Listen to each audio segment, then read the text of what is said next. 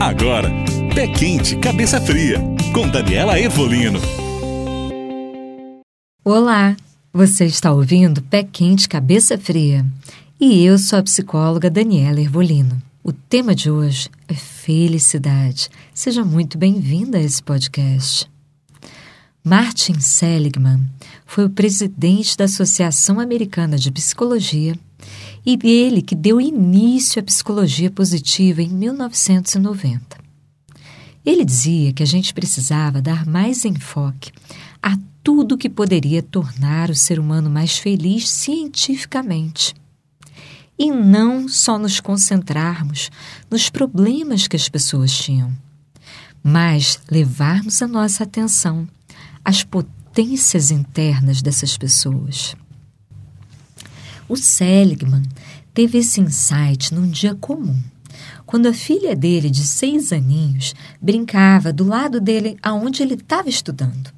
Como qualquer criança dessa idade, ela estava fazendo muito barulho, lhe tirando a atenção.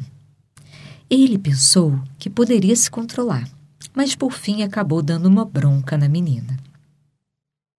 A filhinha dele, dos altos dos seus seis aninhos, disse para o pai assim: quando você gritou, olha o que a menina falou, gente.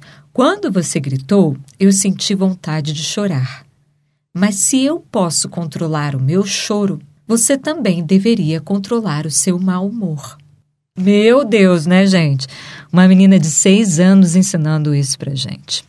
Foi a partir daí que o Seligman pensou que ele realmente deveria saber controlar o mau humor dele e se concentrou em estudar como que isso poderia ser feito conscientemente. A gratidão, gente, é um dos sentimentos comprovados que tem o maior poder de virar esse jogo. Quando a sentimos de verdade, não aquela gratidãozinha do ah, obrigado, valeu, mas quando a gente sente de verdade a gratidão dentro de nós, quando a gente sente com profundidade, a gente sente ela fisicamente no meio do nosso peito como uma sensação de conforto, de emoção, que é muito agradável. Normalmente a gente passa batido por ela, sem se demorar muito. Tipo falando assim, ai, gratidão, com as mãos em namastê, e o pensamento, tá, tchau, já tá bom. É, é, isso mesmo. Mas para funcionar dessa forma, sendo capaz de alterar quimicamente as nossas sinapses e construir e fortalecer novas conexões neuronais, que basicamente formam hábitos, modo de reagir, de ver, de se comportar e de sentir, ou seja, para alterar quem nós somos e o nosso nível de felicidade, a gente deve permanecer absorto nesse sentimento de gratidão, sentindo ele sem pressa, como se o sentimento fosse um óleo a encharcar as nossas estruturas, em cada cantinho.